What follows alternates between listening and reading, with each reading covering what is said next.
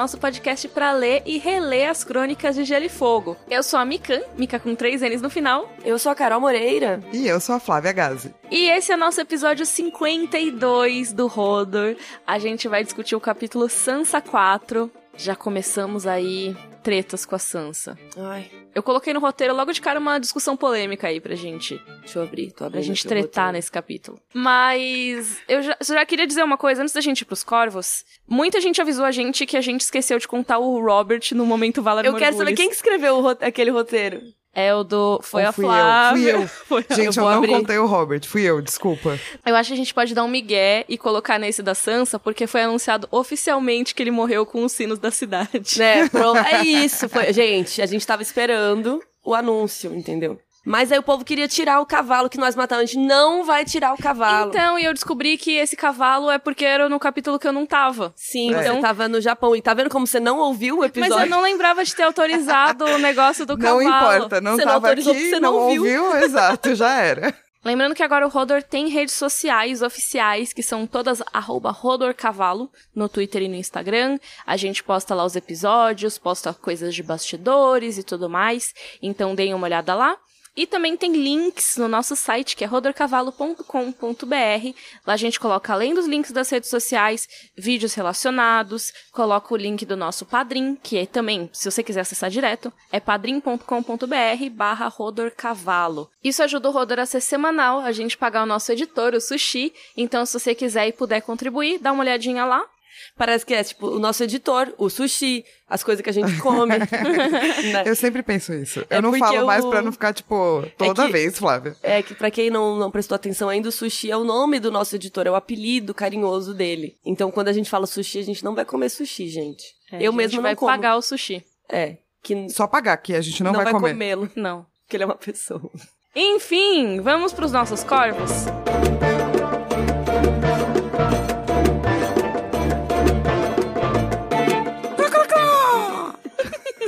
Vamos lá, temos um e-mail da Cecília do Lago. Que nome bonito. Nossa, Realmente. eu queria chamar Carol do Lago. Ó, ela fez um comentário aqui que o Viserys é morto pela sua própria ganância pela coroa, certo? E ela disse que essa morte em Gote não é totalmente ficcional. Ela é inspirada na morte do espanhol Pedro de Valdívia, conquistador do Chile, o único dos conquistadores invasores do século XV que foi conquistado. Os índios Uau. mapuches derreteram ouro e lhe jogaram sobre a cabeça para saciar a doença da loucura dos europeus pelo ouro. Pedro de Valdívia quase perdeu a colonização do Chile e até hoje os índios mapuches nunca foram totalmente derrotados. Guerreirinhos são bastante fortes naquele país, com muito engajamento político e participação étnica na população chilena atual. Cara, eles são Que uma legal, mistura gente. de, tipo, Tava dos Flávia Dothraki. assim, tipo, yes! É, eles são uma mistura de Dothraki e Dorne, saca? Sim. Tipo, eles não serão conquistados. Eu Total. amei esse povo. Que maravilhoso, cara. Nossa, eu amei essa história. Eu não sabia que tinha inspiração, vocês sabiam? Não sabia também, e realmente é muito parecida a cena pra não ser uma inspiração, eu acho, né? E, cara, que legal, que, Nossa, achei que interessante. iradíssimo. Sim, Iradíssimo. eu não sabia dessa história de verdade. Eu sabia, tipo, que existem algumas inspirações, a gente às vezes cita e tudo mais,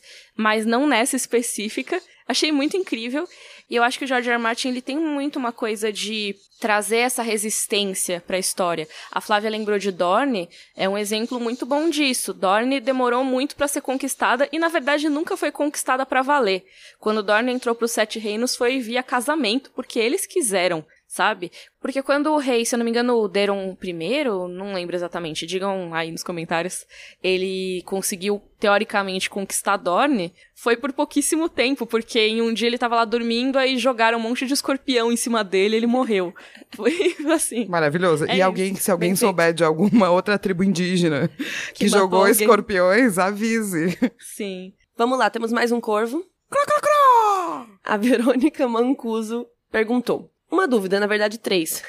Por que vocês acham que o Varys não ajudou o Ned ou tentou avisar as intenções de Mindinho? Ele também acreditava que se o Ned governasse não seria bom pro reino? Ele achava de qualquer jeito ele ia morrer? Ele estava na dúvida ainda sobre quem ajudar? Qual é a do Varys com relação ao Ned? Eu acho que o Varys já tava mancomunado ali com o pessoal, na verdade, os legítimos herdeiros, que é a Daenerys, não a Daenerys, mas no caso o Viserys, né? Já tava rolando isso. Mas aí ele cagou pro Ned? Ah, Foda-se, ele vai morrer de qualquer jeito. Mas é isso que, ele, que ela, ela quer saber. Será que ele pensou? Foda-se, ele vai morrer mesmo, não tem o que eu fazer. eu acho E que deixou? ele, eu acho que ele teria que assegurar a sua posição no pequeno conselho pra ele poder levar o plano dele até o fim. O plano final dele não era o Ned. É, mas o Varys tenta ajudar o Ned. Eu acho que a gente não pode esquecer que mais pra frente tem toda a coisa do Ned talvez ir pra muralha e tudo mais. Inclusive é indicado que foi ele que mandou o Yoren levar a área pra fugir da cidade e tal.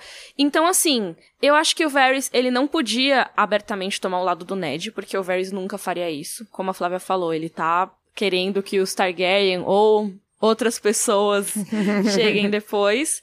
E pra isso, o que o Varys precisa, pelo que a gente vê na conversa dele com o Ilírio, é de um pouco mais de tempo de paz. Ele não queria que a guerra estourasse tão cedo. Então, manter o Ned como exilado ou como prisioneiro era já algo bom pra dar uma segurada nos Stark. Mas a morte dele é totalmente prejudicial pro plano do Varys, porque estoura a guerra muito antes do que devia. É, eu acho que assim, o lance dele cuidar do Ned não diz do caráter do Varys, diz do plano político. Isso. O lance dele cuidar da área, sim. Sacou? Porque a área, cara, Uma tipo... criança. É, uma criança, ela não tem, ela tem importância se ela for uma prisioneira. Ela não tem outra importância política, sacou? A não ser casar no futuro. Ela tem importância política. Mas é isso, né? Casar no futuro. Mas, tipo, ele tem a Sansa, saca? Aham. Ele poderia ter ficado só com a Sansa e falado, ah, deixa a área morrer. Uhum. Mas não, eu acho que diz do caráter dele, dela, dele fazer com que ela fuja, sendo que talvez ele nunca mais vai ver. Uhum. Porque você não sabe se ela vai conseguir chegar na patrulha também, sabe? Sim. Eu acho que o Varys também tava querendo manter a área sob controle dele, já que a Sansa, como a gente vai ver nesse, nesse episódio, ela tá sob o controle dos Lannisters. Mas eu realmente acho que ele acaba fugindo um pouco do caminho dele, né? Ele sai um pouco do plano dele pra tentar ajudar o Ned e tal. Ele podia simplesmente falar: "Ah, deixa o Ned preso aí nas masmorras pra sempre. Dane-se." Sabe? Ou então mais pra frente quando ele solta o Tyrion, Sim. tudo bem, o Tyrion pode ser um importante aliado político pra ele, pode ser um aliado pra enfrentar os Lannisters, mas assim, ele realmente Mas será se que- arrisca por isso, sabe? Mas será que ele não saberia que o Tyrion talvez não é 100% Lannister? Porque Hum. tem essa teoria aí, e se alguém saberia, seria o Varys. Eu, eu acho que o Acho que é Tyrion é, fake. 100% Lannister. Você acha? Eu acho.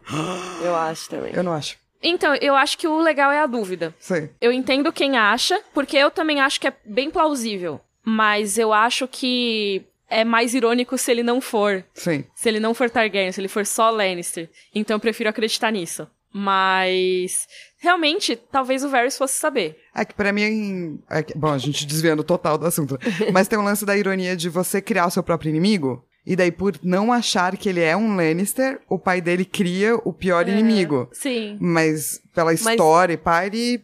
É é- muito provável que ele não seja 100% Lannister. Mas é mais irônico que ele seja. Sim, sim, de qualquer forma, Porque sim, o é pai mais dele irônico. fez isso com, com uma pessoa que é Que é Lannister, sim. Então chega.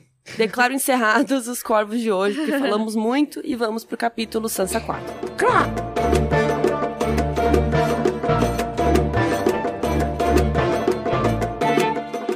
começar aqui a nossa discussão do capítulo Sansa 4. Carol, a sinopse, por favor. Sansa fica presa em um quarto com Jane Poole por três dias. Ela é chamada para conversar com o pequeno conselho e recebe a notícia de que seu pai é um traidor. Cersei, Varys, Mindinho e Paisel dizem que a garota precisa se provar leal a Joffrey e, para isso, é necessário escrever cartas pedindo para que seus familiares não se rebelem contra o trono. Sansa escreve as cartas e Jane Poole desaparece do seu quarto. Para onde a Jane Poole vai parar? Pois é, vamos discutir isso nesse episódio, pra onde vai a Jane Poole, que eu já aviso que esse episódio vai ter algumas coisas que podem perturbar alguns dos ouvintes. A gente vai citar coisas que podem ser potencialmente traumatizantes. Então, é sempre bom dar um aviso, né? Mas isso vai ser mais pra frente. Por enquanto tá tudo tranquilo. A gente avisa de novo quando for o momento. Sim. Vamos falar primeiro da trairagem da Sansa? Ai, Vamos. Eu falei que ia ter momentos polêmicos no começo. Vamos. É, é porque esse capítulo ele não conta as coisas em ordem cronológica, né? É no meio do capítulo que a gente vai descobrir o que, que a Sansa fez. Isso. Que ela dedou que eles estavam indo para Winterfell. Basicamente, lá no nosso episódio 45 do podcast, no capítulo Sansa 3. Você foi procurar, né, para saber o número. Fui procurar, fui procurar. Porque eu não lembrava se era no capítulo do Ned ou da Sansa, que os dois sempre são muito perto. Mas teve aquela conversa que o Ned juntou a Arya e a Sansa, elas tinham acabado de tretar, lembra? E aí o Ned falou: ai, gente, nada disso importa mais, a gente vai voltar pra Winterfell. E as duas, como assim? Não queremos voltar pra Winterfell. E a Sansa foi a que ficou mais revoltada das três, porque a Arya podia levar o Círio com ela.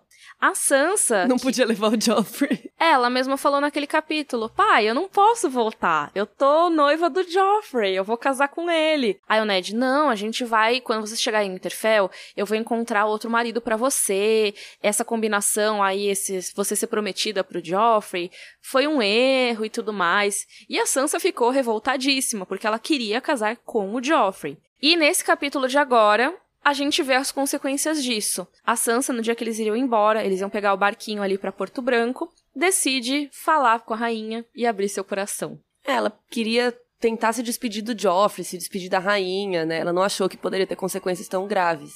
E eu acho muito louco que ela queria, na verdade, falar com o rei, né? Ela pensou em falar com o rei, mas ela pensou que ele dava muito medo nela. Tipo, ah, ele era muito grande, muito grosseiro, muito rude. Ah, então eu vou falar com a rainha, que a rainha é melhor. É. Tipo, mano, aí, aí ela é ingênua, saca? Mas eu acho normal essa ingenuidade, assim. É, a Sansa, a gente, a gente sempre fala que ela ainda preza muito pelas aparências, né? Então, como a Cersei parece muito amigável, ela vai confiar na Cersei. Ela vai olhar o cão e vai pensar, ah, esse cara é terrível. E assim, ela não tá muito errada, porque o cão é terrível em vários aspectos, mas assim, ela vai olhar o Sir Payne e vai concluir logo de cara que ele é mal. Ela vai olhar o Joffrey, que é angelical, e logo vai concluir que ele é bom. A Cersei também, como ela é linda, como ela tá sorrindo para ela, como ela tá bem vestida, a Sansa vai pensar que ela é confiável. Afinal, nas histórias, quem tá maltrapilho, quem é feio, que não tem nenhuma conformidade estética, vamos dizer assim, é mal, né? Então ela vê a Cersei, nossa, com certeza ela seria uma mocinha da história.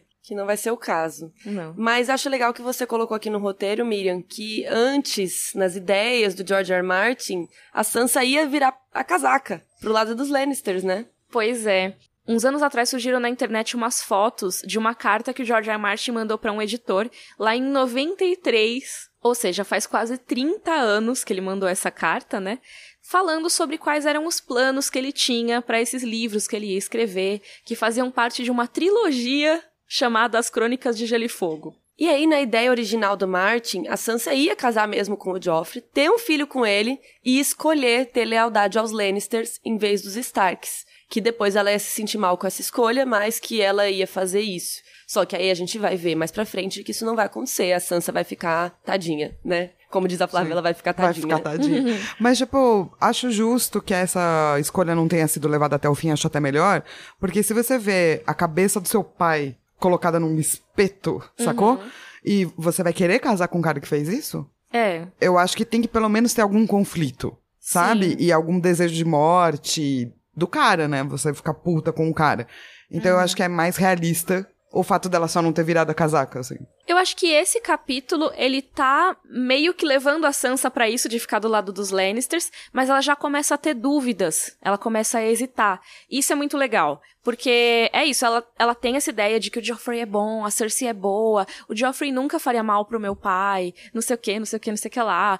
E a gente vai ver ela perder essa ideia ao longo do tempo, mas a dúvida surge aqui nesse capítulo que eles mandam ela escrever a carta, que a gente vai falar depois, ela fica, ai, será que não dava para eu falar com meu pai? Será que ele tá bem? O que, vocês vão fazer com a Jenny Poo? Ela não fez nada de errado, sabe? Esse tipo de coisa. Então já dá pra ver que ela tá questionando algumas coisas que acontecem nessa dinâmica. Bom, aí depois que teve essa treta na Torre da Mão, três dias depois, a Sansa já estava confinada num quarto no topo da torre, lá na torre mais alta da fortaleza de Maegor, que é aquele castelinho dentro da Fortaleza Vermelha. E ela tava praticamente. Pre... Praticamente não, ela tava presa dentro desse quarto.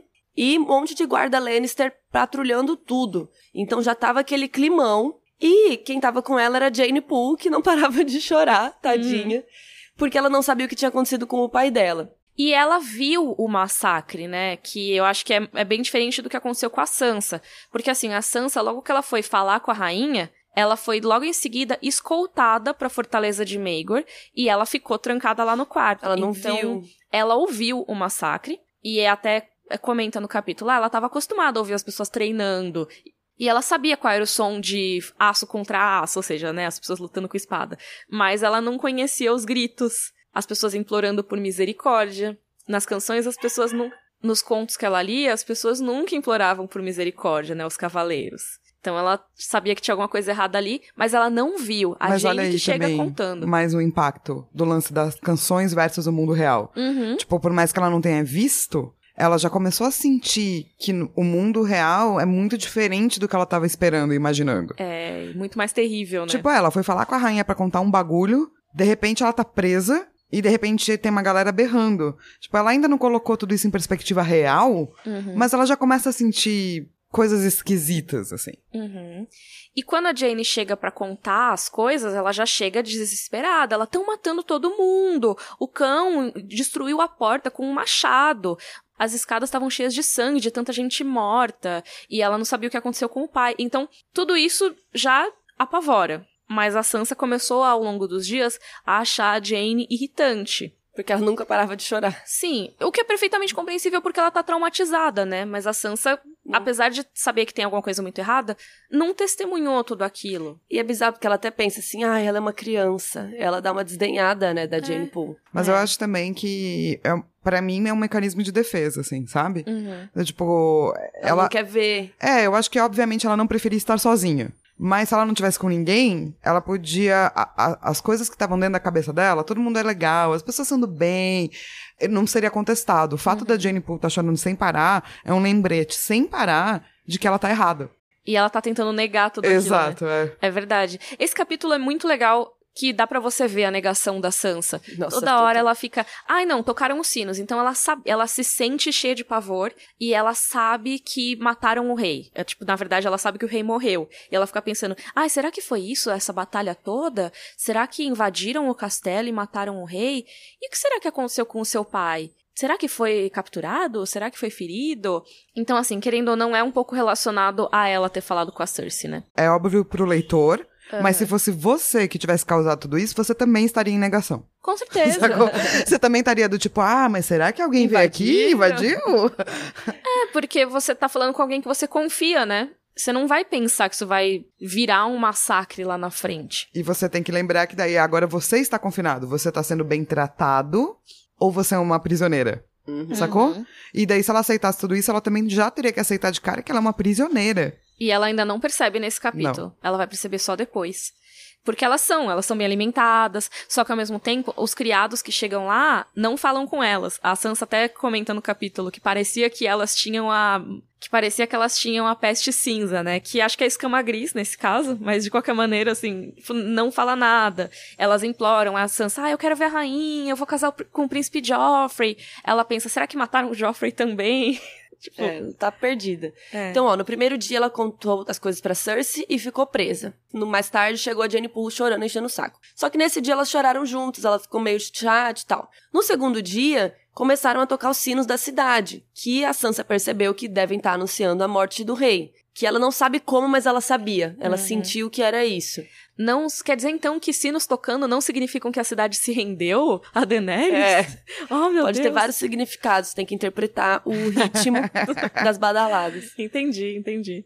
Isso quer dizer que eles não contaram a notícia do Robert estar morto no dia que ele morreu, né? Uhum. Eles esperaram um dia pra ajeitar a situação e tal, e aí que eles tocaram os sinos no dia seguinte. Deram uma segurada, né? É que nem aqueles negócios de, ah, eu- morreu o ditador do país tal, e eles se colocam o cara morto sentado, assim, Ai, credo. pra, tipo, parecer que tá vivo ainda. Sim. É um morto muito louco dos ditadores. É, sim. E aí, nessa noite do segundo dia, ela sonhou com o Joffrey no trono, todo mundo, ah, fazendo reverências pra eles. Bacana. Tadinha, né, mano? Olha o sonho que ela tem no meio dessa treta. É, de, tipo, era o que ela. É, é o desejo mais profundo, né? Ela queria ser rainha real, assim. E ela tá começando a perceber que, né? É, ainda não, né? Ela ainda tá tipo, ai não, vai ser muito legal casar com o Joffrey agora que ele é rei. Não, não, É. casar com o Joffrey sim, mas ela tá começando a perceber que não é bem assim. Sim. Tipo, as pessoas também não vão fazer reverências e vai ficar tudo bem. As pessoas vão É. fazer reverência, mas vai ter o som de várias pessoas morrendo e pedindo por No misericórdia. fundo, é assim. E aí, no terceiro dia, finalmente acontece alguma coisa nesse, nesse, na vida de Sansa. que estava esperando ansiosamente por notícias. É, o Sir Boris Blount aparece lá na porta dela. Sir Boris é da guarda real, né? E aí eu acho legal trazer um outro tema da Sansa que vai ser muito importante, principalmente a partir do segundo livro, mas já dá as caras aqui agora, que é a tal frase: "A cortesia é a armadura de uma senhora". Ela é educada até no meio da merda. É isso. Isso. Isso nesse capítulo é mais uma coisa de, ah, tá tudo meio estranho, mas eu vou ser educada, vou dar bom dia para todo mundo, vou chegar pro Sir Boris e dizer que ele, é, ele tá garboso e magnífico. Sendo que olha a descrição do Sir Boris, que é do próprio capítulo da Sansa, tá? E sabe o que é pior? Ele tá com um broche de leão pregando a capa dele da Guarda Real. E assim, isso já indica, mais uma vez, quão não Baratheon é esse regime. Porque se o cara da Guarda Real, que tem que proteger o rei, tá usando um broche Lannister, não tem nada É a ver, estranho. gente. Mas enfim, só essa questão da, da cortesia, isso é uma coisa que nos próximos livros vai ser a diferença entre a vida e a morte pra Sansa. Porque é a maneira que ela vai ter de resistir e de parecer uma cativa ali, sabe? Sem se rebelar e tudo mais. Ao mesmo tempo sendo às vezes passiva-agressiva, resistindo e tal, mas sem cortarem a cabeça dela. Porque ela não vai desafiar diretamente. Então é importante ficar de olho. Mas eu acho que quando ela começa, né, a descrição dentro da cabeça dela, nesse capítulo, já fala que é do tipo, eu tenho que mostrar que eu sou uma dama, portanto, superior a muita coisa, inclusive o que tá acontecendo dentro de mim. Aí ela chega lá, tá a Cersei com o Varys, Mindinho e Paisel, um monte de papel, bloco de cera, né? Eles deviam estar o quê? Mandando cartas, né? E ela percebe que tá todo mundo de preto. Então, tá rolando um luto. Realmente o rei morreu. Ela já pensa. Mas você vai ver uma cena, tipo, de bullying perfeito de vários adultos contra uma pequena menina, e ela começa com a disposição das coisas. Até porque você lembra que quando ele morreu, a Cersei não tava de preto. Sim. Uhum. E aí hoje ela tá. É, porque ela precisa fazer o papel da rainha triste, da rainha que tá lá com pesar e tudo mais. A Sansa entra na sala e fala que o sorriso da Cersei foi o sorriso mais doce e triste que jamais vira. Cara, ela tá te manipulando, só que você não sabe disso, então tá tudo bem. Não tá tudo bem, mas Sim. é isso, a gente Não, mas é entende. mó bullying, sacou? Sim. Se você, como criança, chega numa sala com cinco, seis adultos e todos eles falam pra você uma coisa, é isso, você aprende que talvez eles estejam certos, né? Com certeza, ainda mais adultos que você enxerga com respeito, né? A Cersei é uma referência pra Sansa ali em Porto Real. Ela é uma mulher que a Sansa almeja ser um dia. Então, quando a Cersei olha pra ela e fala: "Ai, Sansa, eu tô decepcionada com você". Ela vai sentir isso. A Sansa tem 11 anos, gente. Sabe? Eu acho Claro. que é importante ressaltar isso no livro. Ela tem 11 anos. Não, e pra falar isso pra uma criança dói muito mais do que falar tô brava, vai, castigo. Se você fala, nossa, eu tô decepcionado, a criança fica mal, mal. Uhum. E aí, o Varys já pega e conta, né? Então, seu pai é um traidor. E a Sansa nega, mas eles mostram a carta do Ned. Lembra que no capítulo Eddard 13, o Ned ele deu uma carta pro Tomard, que tava cuidando da guarda dele, e falou: "Ah, quando vocês saírem aqui de barco de Porto Real, você vai passar por Pedra do Dragão. Para lá e entrega isso nas mãos do Stannis". E essa carta agora eles abrem e mostram pra Sansa, é revelando que o Stannis é o herdeiro e falando que é pra ele vir, ô, chega aí, pega o, pega o trono pra você. E realmente é meio trairagem, né? Tipo, se você pensar no contexto deles, tipo, o que, que você tá fazendo, cara? Né? É. Sim, se você não sabe o contexto, é, é- parece uma traição mesmo, né? E muito provavelmente a carta do Ned não falava do incesto. Ou porque ele já presumia que o Stannis sabia, provavelmente sim, mas também por toda aquela coisa, ele não querer ficar alardeando que existe o incesto. E aí parece trairagem mesmo. Se ele tivesse falado, ô Stannis, eu descobri que os filhos da rainha são filhos de incesto, eles não filho- são filhos legítimos e tal, eu tenho certeza que a Sansa leria e falaria, nossa, o Joffrey é bastardo. Mas enfim, a Sansa então ela é convencida por essa galera manipuladora. Ó, como você é filha de um traidor, Não eu acho que confiar. você não pode mais casar com Joffrey. E aí é isso que vai pegar nela. Eles vão usar isso pra manipular. Porque gente- se você conseguir resolver umas coisinhas aqui pra nós, a gente talvez deixe você casar com o Joffrey. Então isso causa um desespero nela, porque ela realmente tá apaixonada, sabe Deus por quê? o amor é cego.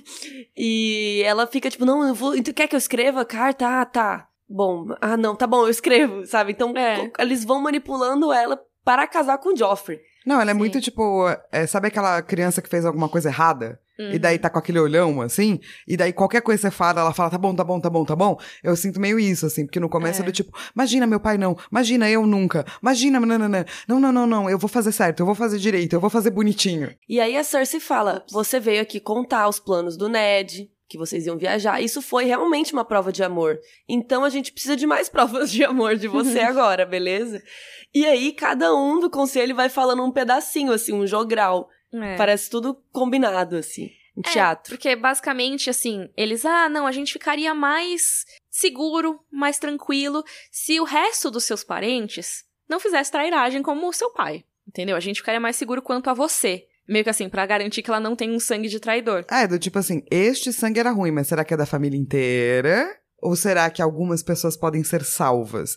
Então a possibilidade de redenção que é colocada é a única coisa que ela tem. Com certeza. E duas coisas só que eu queria observar sobre as falas nessa situação. Uma é que o Varys fala, ah, tão fofo amor, blá blá blá, mas disse deveras que o sangue é mais fiel que os juramentos. E acho que isso a gente pode ficar de olho caso mais pra frente seja revelado que o que os, o Varys planejou com o Ilírio realmente é por ter uma suposta conexão de sangue, seja Blackfire, etc. Então, só pra ficar de olho. E também que a Sansa fala: não, pergunta a Septã Mordane, ela vai dizer que eu sou boa e tal. E muito provavelmente a Septã Mordane já morreu a essa altura do campeonato. Então até eu listei ela no Valar Morgulhos, que depois mais pra frente aparece a cabeça dela. Então, assim, não sei se ela já morreu nesse momento, mas tá aqui mencionada. E eu acho muito legal nesse capítulo que eles fazem é, referência a lobo, entendeu? Tipo, a, a loba dela já morreu, Uhum. que é a dama, né? Então a dama dela já morreu.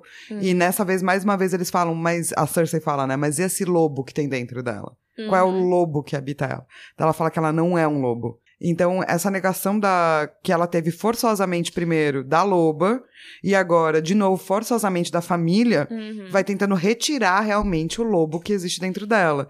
A dama, né? Uhum. Que é a dama que acredita nas histórias e pá, e o lobo, assim. Falando em lobo, a Cersei usa como exemplo: ah, não, mas olha só, você pode ser que nem a Arya que atiçou a loba contra o Joffrey. Então, assim, a Sansa tem aquela mentira lá de trás, que ela fingiu que não sabia de nada, volta pra morder ela na bunda, assim, tipo, ó. Estão citando isso aqui como exemplo contra você. Mas enfim, eles mandam a Sansa escrever cartas pra garantir que os parentes não se rebelem contra o trono. O que, que ela teria que dizer nessa carta que seria ditada pelos próprios membros do conselho? Não seria ela de própria cabeça que ia escrever. Ela teria que informar da traição do Ned, que eles falam até, ah, é melhor eles saberem por você do que pelos outros, já que eles já vão saber logo mesmo. É pra ela dizer que ela tá bem e tá aos cuidados deles, que eles estão sendo super legais, e que é pra eles virem pra Porto Real pra jurar lealdade ao Joffrey. Só assim o pequeno conselho saberia que a Sansa é leal e aí ela poderia casar com o Joffrey. Só que ela acha isso um pouco estranho. Ela pensa, será que eu não podia conversar com o meu pai antes? E aí a Cersei, cara, Sansa, você tá me decepcionando, Você né? ouviu a parte que seu pai é um traidor? É. Você quer ir falar com um traidor? Ela entende, mas ela pergunta: Não, mas eu queria saber se ele tá vivo, sabe? Se ele foi ferido ou alguma coisa. E eles: Não, ele, ele não foi ferido. O destino dele depende do que o rei Joffrey decidir. E eu acho que esse é o momento que a Sansa decide realmente escrever as cartas, porque ela pensa: Tá, então, se eu conseguir fazer isso, convencer meus parentes a não se rebelarem, conseguir implorar por misericórdia pro Joffrey, então ele nunca feriria meu pai. J- julgamento errado, Sansa, mas beleza. Aí eu podia convencer ele a exilar meu pai nas cidades livres. Mas é um julgamento político correto. Isso Do sim. tipo, se você tá casando com um cara Uhum. e o destino do seu pai tá na mão do cara que você tá casando, imagina-se que politicamente ele vai Sim. puxar uma sardinha e vai falar: beleza, É. deixa eu ver aqui como é que eu faço pra tirar essa pessoa do meu caminho, Uhum. mas sem causar mais problemas políticos. Com certeza, a leitura política dela eu acho muito avançada, inclusive, nesse capítulo. Mas ela julgou o caráter meio mal, que é o que ela fez esse livro todo. Então, assim, calma, gente, a Sansa ainda vai ser melhor pra julgar caráter, espero, mais pra frente. Então ela planeja isso, ela pensa até que quando ela for rainha, quando ela casar com o Joffrey, ela pode convencer ele a trazer o Ned de volta, todas essas coisas. E ela topa escrever as cartas. Então ela escreve uma carta pra Catelyn, pra mãe dela, pro Rob e pros irmãos que estão em Winterfell, pra Lisa Tully e pro Roster Tully. As quatro cartinhas. E ela não percebe muito bem o que, que significa tudo que ela tá escrevendo. Porque basicamente tá informando que ela é refém em Porto Real. E ela acha que, não, mas eu tô bem, eu tô ótima, eu tô sendo bem tratada. Mas ela tá tipo, eu sou o refém. E se vocês não vierem aqui jurar lealdade, eu vou me fuder e meu pai também.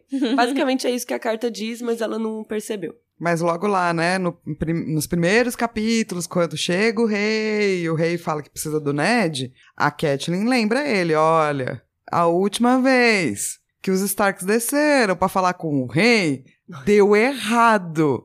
Então existe essa sombra na história dos Starks que é quando os Starks saem do, de Winterfell, dá ruim. Dá ruim. Sim. Lá no Catlin 8, a gente vai ver mais pra frente, mas só adiantando aqui esse momento da carta, o Rob menciona que chegou e tal, e a Catelyn lê e ela já fala: essa carta é da Cersei, não da sua irmã. Que assim, já é um julgamento correto, porque foi ditado pela Cersei e pela galera dela. E aí ela fala: a mensagem verdadeira está no que Sansa não diz. Tudo isso sobre como os Lannisters a estão tratando gentilmente eu conheço o som de uma ameaça, mesmo que sussurrada. Eles têm Sansa como refém e pretendem mantê-la assim. Eles também reparam que não tem nenhuma menção à área na carta. Isso quer dizer ou que ela possa estar morta ou desaparecida. E, aliás, a própria Sansa, depois, nesse capítulo, ela repara, né? Putz, eu não perguntei sobre a área. E aí tem que fazer um parênteses. É, um cuzão alert. Um cuzão alert pro Mindinho. Um monstro alert. Ele é nojento. E, lembrando, a Sansa tem 11 anos, tá, gente? Primeiro que ele fica encarando ela, né? E aí ela acha super. Parece que ele tá despindo ela, né? Quando ele fica encarando ela. Ela pensa nisso, né? A maneira como aquele pequeno homem a olhava fazia Sansa sentir-se como se estivesse despida.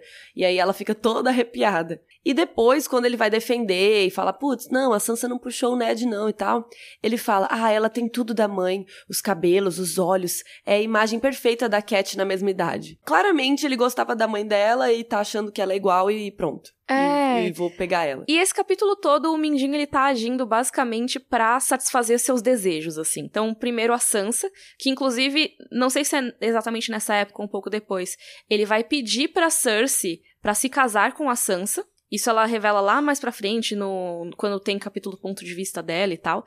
Mas assim, ele pediu para se casar com a Sansa e o Pequeno Conselho negou porque ele era muito mal nascido para isso. Mas também tem que quando eles falam: "Ah, não, o Ned tem três filhos". Aí ele: "Ah, mas são só meninos, a gente tem que se preocupar muito mais com a Catelyn e com os Tully de Corre Rio". Ou seja, ele já estava querendo voltar os olhos militares, vamos dizer assim, de Porto Real pros Tully, pra se vingar completamente do Lord Hoster. Sendo que o cara tá velho lá, tá todo debilitado e tal. Mas enfim. E daí, finalmente, né, a, a Sansa vira e fala, ah, então, tem a Jane. E a Cersei fica full pistola, falando, por que, que tem essa menina lá? Deve ter falado um monte de coisa pra. Ela pra não você. sabia que ela tava lá. Né? pois é.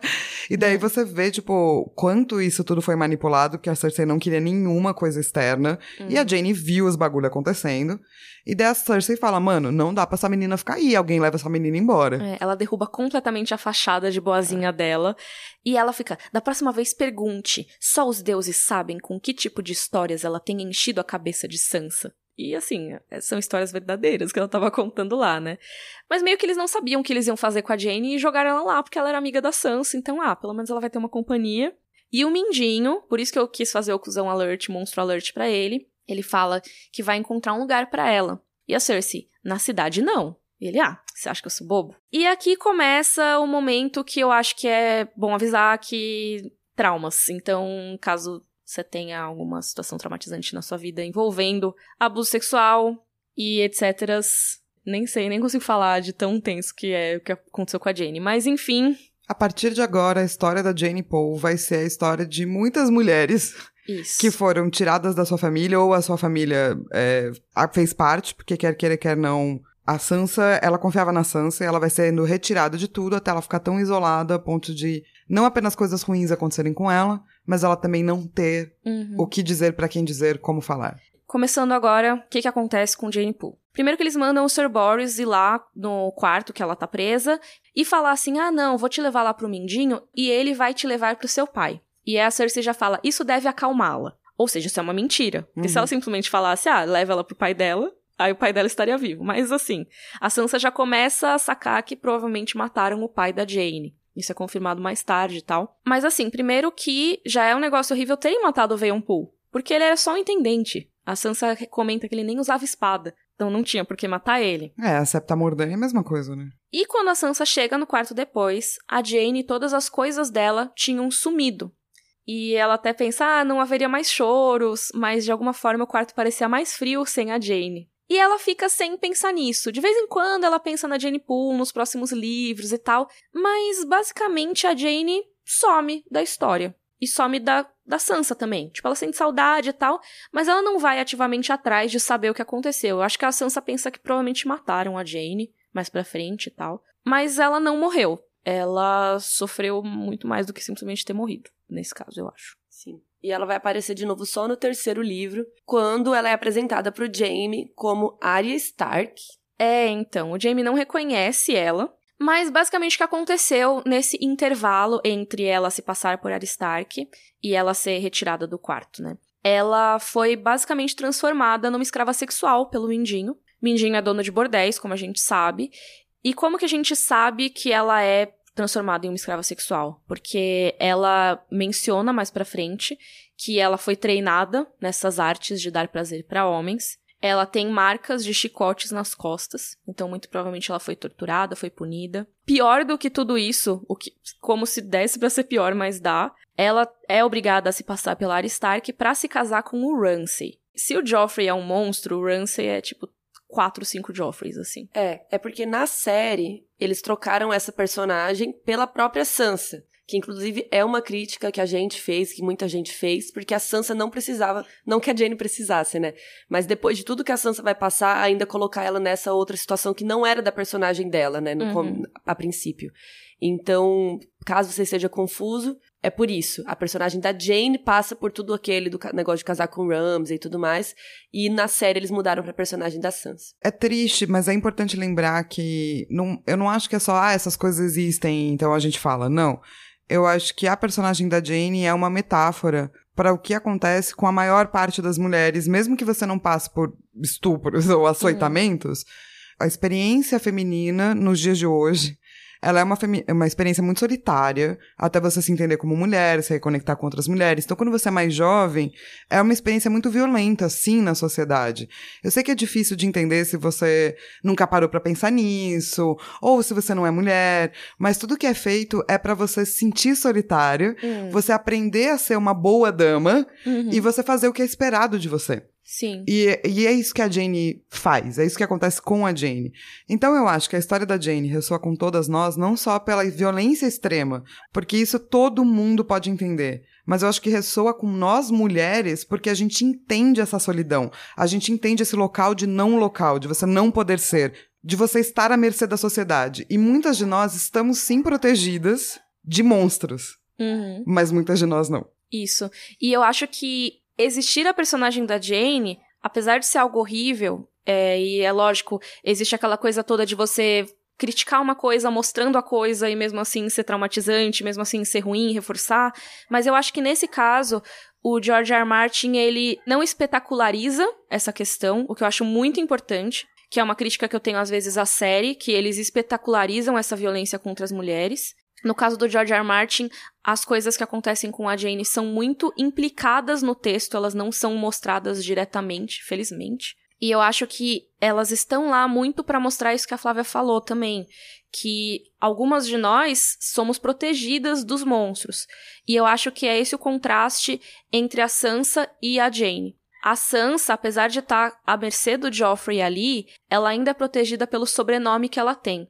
Então, enquanto Joffrey atira com uma besta no povo comum, ele vai mandar os cavaleiros da Guarda Real baterem nela. E isso já é um abuso tremendo, já é horrível. Mas o Joffrey ainda se contém, por incrível que pareça. Ele ainda tem limites. A história da Jane mostra como as pessoas, conforme se tornam mais comuns, e olha que ela nem é completamente plebeia, né? Ela é de- ainda de uma casa nobre, apesar de uma casa bem pequena, como essas pessoas estão à mercê de monstros nessa história, como o próprio Joffrey, como o Ramsay ou como Montanha. O que a gente vai ver o Montanha fazendo nas terras fluviais mais pra frente são muitas Jane Pools. E isso é muito tenso. Então, assim, esse é um dos principais motivos de eu não conseguir perdoar o Mindinho na história. Apesar de todas as coisas horríveis que ele fez, é lógico que já é difícil perdoar e tal, mas isso é uma monstruosidade, cara. Mas precisa perdoar? Não, mas assim, as pessoas gostam do personagem e tal, e eu fico pensando, cara, eu não consigo. Sabe, ele é um personagem interessante, é, mas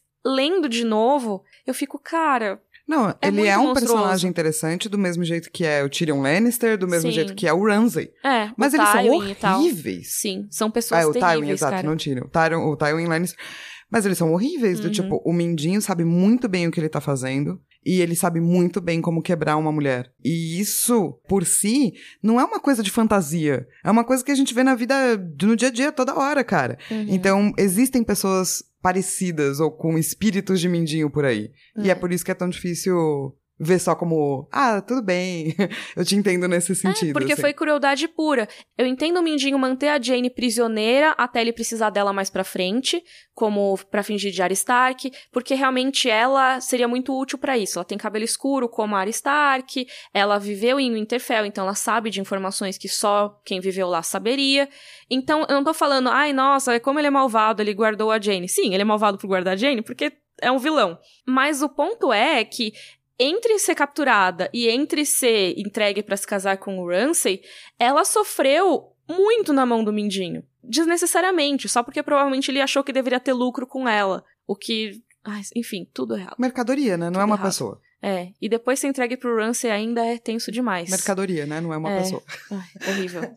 Então vamos pro nosso momento Valar Morgulhos. Então vamos incluir o Robert, finalmente, que a gente não tinha É. incluído. Então É. vamos ter 42, incluindo o Robert, já que os sinos tocaram e a gente estava esperando isso para incluí-lo. Uhum. Desculpa. Tem um cara que estava espetado lá, eu acho que a gente pode contar ele. Então, eu não contei, mas podemos colocar. Eu acho, porque eu acho que a gente tava focando muito em contar pessoas importantes e tal, mas na real, agora que começa a matança, a gente pode contar, eu acho. Todos os cadáveres que aparecerem, Que a aparecer, que dá pra contar um por um, eu acho que sim. Eu acho que é, a gente tem que. Se a gente vai partir do princípio que são mortes que impactam, Uhum. eu contaria o cara empalado, Aham. porque ele serviu um propósito específico. Ele não tava lá jogado, saca? Ah, a pessoa mais ali. Não. Ele foi colocado ali pra Sansa passar ali, sabe? Uhum. Ah, mas acho que mesmo se ele tivesse jogado, a gente podia contar. Hum. É que vai chegar uma hora que não vai dar pra contar. É, porque eu tô pensando, quando a Ah. gente chegar em cena de batalha, vai ter, tipo, ah, 50 caras jogados. Não, mas aí se ele falar 50, aí a gente conta 50, entendeu? Ah, entendi. Hum. Eu acho que sim. Porque senão o Valar Morgulhos vai chegar no fim do livro e só 10 pessoas morreram. Mas já tem 40 e poucas. Vai chegar, vai ter só 50 pessoas morrendo.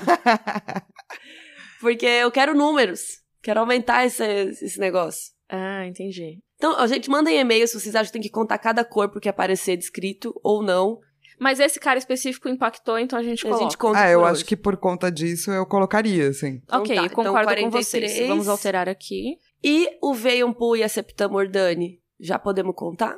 Eu acho que sim. Eu acho que sim também. Porque eu acho que a essa altura do campeonato eles já estão mortos. E a gente já sabe. É. Tipo, já é implicado no livro. Tá. É, a Septan não tanto, mas assim, É. depois é confirmado. Eu acho que acho que dá pra contar. Então vamos lembrar que já contamos então Vaiampu e Septa Mordani, então temos 45 pessoas e animais mortos.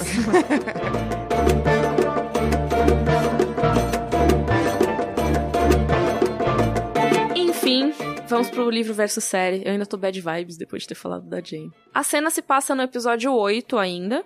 E ela mostra direto a reunião com o pequeno conselho, não mostra a Sansa presa lá e tal.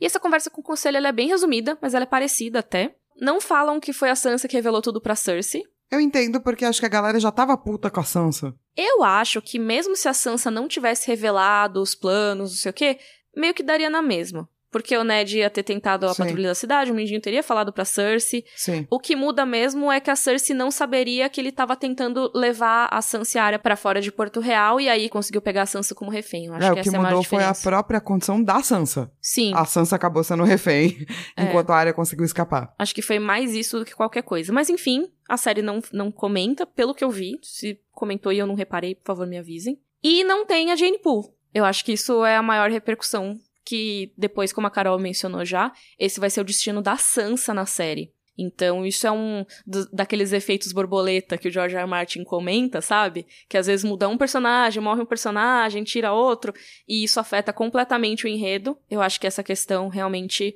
afetou a série nas outras temporadas, principalmente na quinta. Lembrando que a Jane aparece no primeiro episódio da série, tá? Mas é meio que uma atriz extra, assim, e ela nem tem fala, se não me engano. Não, mas é, podia ter uma Jane Poole ali. Acho que eles Podia. só esqueceram de comentar. É. Porque se tivesse só comentado, ainda tem uma menina no meu quarto, sabe? uhum. Talvez seria mais fácil deles se desfazerem do nó. É, se põe uns... É, mas pra série el- eles não queriam colocar, eu acho. É. Porque seria mais uma personagem e tal. Enfim. Pobre Jane. Vamos pro nosso momento Joffrey. Bring me his head. O capítulo todo! Sim. É difícil, né? Nossa, como eu passei raiva esse capítulo. De O- todo mundo. O meu momento Joffrey é quando ela lembra que não lembrou da área. Aham. Que ela fala assim: Foi só mais tarde naquela noite, enquanto deslizava para o sono, que Sansa percebeu que se esquecera de perguntar pela irmã. Eu acho que ela vai. Até em livros futuros mesmo, tá? Uhum. Sentir muito isso. Uhum. Tipo, eu acho que A ela. culpa. É, acho que a Sansa carrega muita culpa o tempo todo. De Sim. tudo. E ela vai ter que se reaver com essa culpa, sabe? Com certeza. Com razão. e vocês, têm algum pedaço específico? Ah, o mindinho, nojento. Ai, nossa, demais. É- Nossa, é, muito nojento. Tipo, não só o que ele vai fazer com a Jane, mas assim, o que é mostrado no capítulo já é terrível, sabe? Pô, cara, você tem 30 anos nas costas, vai ficar olhando uma menina de 11 desse jeito. Tipo, nem em Westeros isso era normal, tá, gente? Não é naquela época. Então, por favor, não. Não faça, né? E o Só seu não. é o capítulo inteiro? Cara, o capítulo inteiro é horrível. Eu acho que a manipulação da Sansa é muito horrível de se ler. Eu fico com muita dó. Uhum. Muita dó. Tipo, até então você tá meio, ah, a Sansa é meio boba, ah, a Sansa é Uhum. meio boba. Esse é o capítulo que, você, que eu, fico, falo, mano, mano, tadinha, cara. Sim. Foi muito bem feito, assim. Ela é ingênua. Sim. Mas, cara, ela é uma menina de 11 anos. E, tipo, não é porque a Arya consegue enxergar com os sentidos e que o Círio ensinou pra ela que todas as meninas novas vão ser desse jeito. Sim. Sabe? E eu acho que a Sansa tá perfeitamente dentro do que era esperado dela.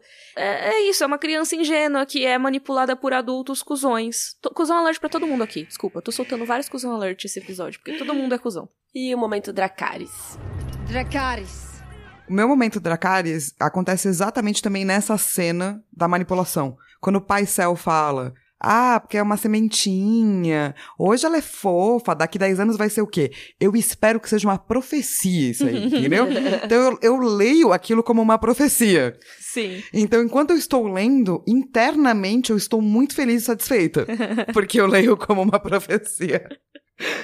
Maravilhoso. Maravilhoso. O capítulo é bom, né? Eu acho que é um capítulo de leitura fácil, apesar de ser difícil no sentido que dói você ver a Sansa sendo manipulada e tal, trouxa. Mas é um bom capítulo, assim. No final você fica, putz, sabe? Ele te incomoda. É, É bem escrito. Eu gosto. É, total. Não é porque a gente não gosta do capítulo que ele necessariamente é ruim, né? É, você não gosta de ver a Sansa passando por isso, mas o capítulo é muito bem escrito. assim. É, com certeza. Ah, mas então não tem o Dracarys específico. Eu acho que não. Eu gosto muito da fachada da Cersei caindo. Quando ela sabe que a Jane Poole tá no quarto. Que ela tá, tipo, toda sorrisinhos, não sei o que, aí do nada. Isso não tava no plano? O que que tá acontecendo? Sabe? Ela, ela meio que se tem que se recompor um pouco. E ela fica com uma coisa meio burros, todos burros, É. sabe? Só falta ela, tipo, depois dar uma gargalhada do mal, assim. Mas sabe? acho que um momento Dracarys é ela não saber disso. É tipo, aconteceu alguma coisa que ela não sabe, sabe? É. E ela tem que ficar, puta merda, caralho. É, porque tá tudo ensayadinho, como a Flávia falou, né? É, todos os símbolos estão lá, tá tudo um teatrinho. E aí ela não saber disso. Que é igual ela o fez pro teatrinho. Ned, sacou? Aham. E na, no Ned o teatrinho dela não foi ferrado. É isso, Uhum. talvez você curte que a gente vê um pouquinho a Cersei se ferrando, assim, só um pouquinho. É. Assim, eu acho que isso é o pico do poder dela. Nesse momento, assim, a Cersei tá no topo do mundo. Daqui pra frente é só ladeira abaixo. Caia. Então, por hoje, esse foi o capítulo da Sansa. Um capítulo bom, mas ruim. Sim, É, bom de ler, porém difícil de engolir. que levou a muitas discussões difíceis. Desculpa pra você que tá lavando É. sua louça, que agora tá triste. É. Não, mas tá tudo bem. A Vai gente- ficar tudo bem. Vai ficar tudo bem. No próximo episódio a gente vai te deixar feliz com zumbis pegando fogo. Isso. É, vai ser mais in- interessante nesse ponto. É. Então a gente volta na próxima sexta-feira com o capítulo John Sete. Sete. 7. E no nosso site tem tudo, tem links, tem as nossas redes sociais, vão lá dar uma olhada, rodorcavalo.com.br. Então até lá, roda! Rodou. Roda.